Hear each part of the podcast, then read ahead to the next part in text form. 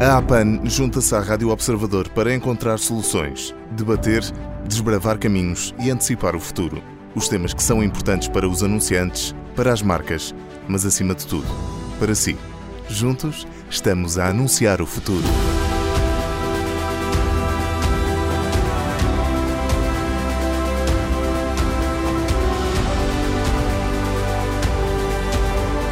No nono episódio do podcast A Anunciar o Futuro, o tema em destaque continua a ser a transformação digital, que foi incrivelmente acelerada pelo aparecimento da pandemia. Neste episódio, vamos falar de métricas do digital e da sua importância para o investimento das marcas. Para isso, contamos com as ideias e conhecimento de Bernardo Correia, Country Manager da Google Portugal. Bernardo, obrigado por se juntar a nós. Muito obrigado eu pelo convite, é um prazer estar aqui na Rádio Observador com vocês. Começamos pelo início. Métricas, o que são e qual a importância que elas têm para as marcas? Métricas, isto é, isto é, todo, um, todo um mundo, mas eu vou tentar ser o mais, mais simples possível. Métricas são basicamente umas fórmulas para, para avaliar o sucesso da atividade publicitária das marcas. É tão simples como isto. São formas de controlar se o dinheiro que está a ser investido pelas marcas está a ser bem ou mal gasto e que impacto é que tem naquilo que interessa às marcas. E como marcas diferentes têm objetivos diferentes e plataformas de, diferentes medem os objetivos de, desses objetivos de maneira diferente. Uh, muitas vezes as métricas mais relevantes vão ser diferentes consoante esses mesmos objetivos e essas plataformas. E daí vem um bocadinho a complexidade, mas para tentar simplificar, genericamente podemos dividir os, tipo os, os tipos de métricas em dois grandes grupos. As métricas para a construção de marca e as métricas para o comércio eletrónico.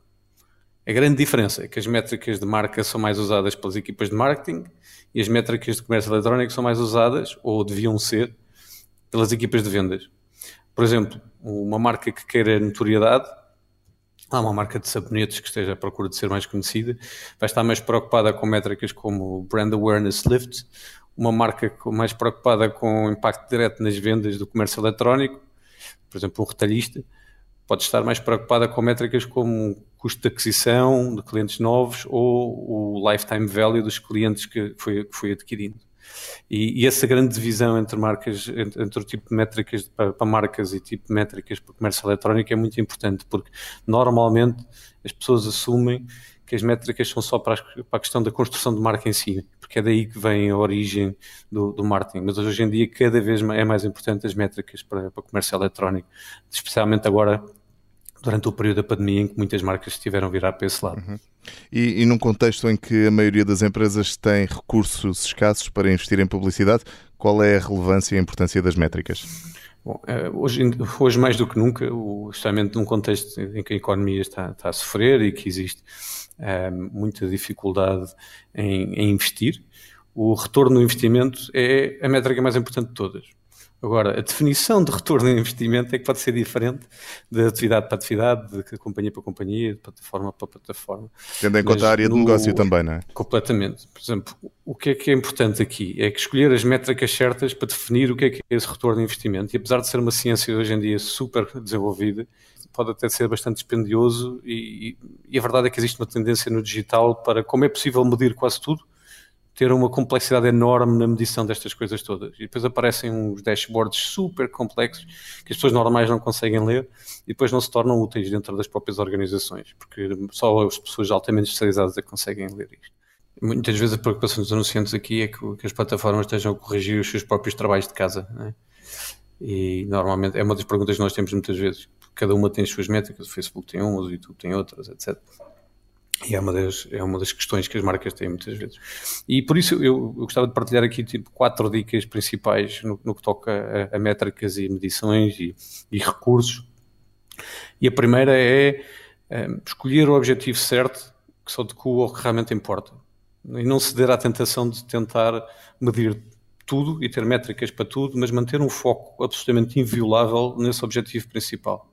Por exemplo, para um retalhista, podemos começar por analisar o custo por conversão de vendas e passar anos a analisar a margem produto a produto, anúncio a anúncio, mas depois, quando tivermos isso bem agarrado, podemos evoluir para modelos de lifetime value dos nossos clientes. Ou para uma transportadora aérea, por exemplo, pode ser o cost of sale de cada, de cada venda, percentagem do custo de cada bilhete que, que foi gasto para vender esse mesmo bilhete.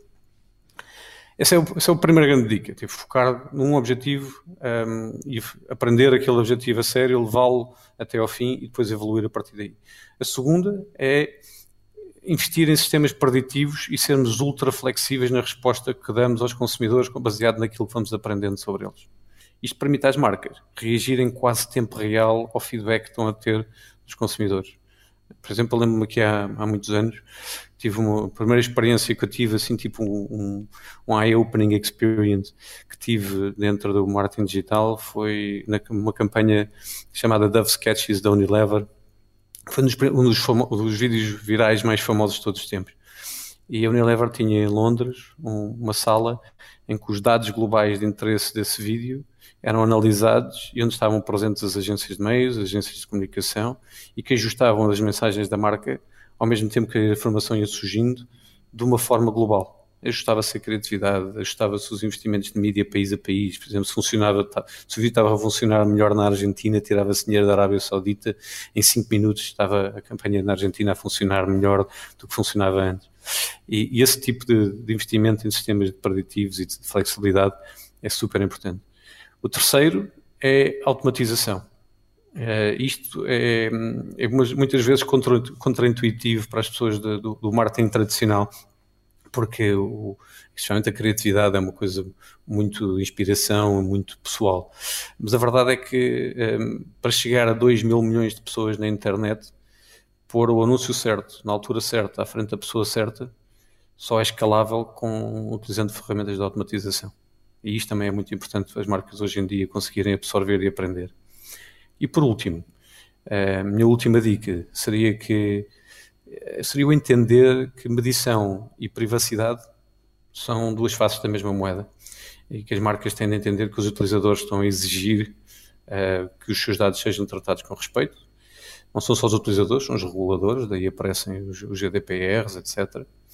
E apesar de todo o stress que vem do Covid-19 e que vem de, desta transformação que as marcas estão a assistir, existe cada vez mais a necessidade das marcas explorarem melhor as informações que já têm em casa, aquilo que nós chamamos first party data. E a utilização de first party data é um passo crítico para manter e para melhorar as capacidades do marketing digital dessas empresas. Aproveitar esse potencial de first party data é, é basicamente integrar as fontes de dados que já temos dentro da empresa para atividades de marketing.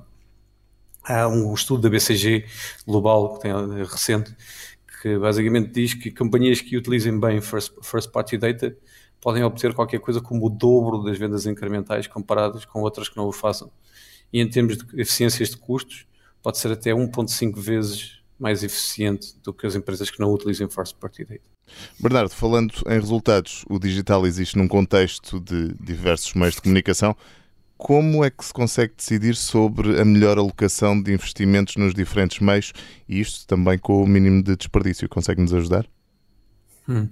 Essa é uma questão que preocupa os anunciantes desde o início da publicidade. Né? Havia aquela famosa frase de eu, sei que 50% da minha publicidade é desperdiçada, só não sei é qual dos 50% é que é.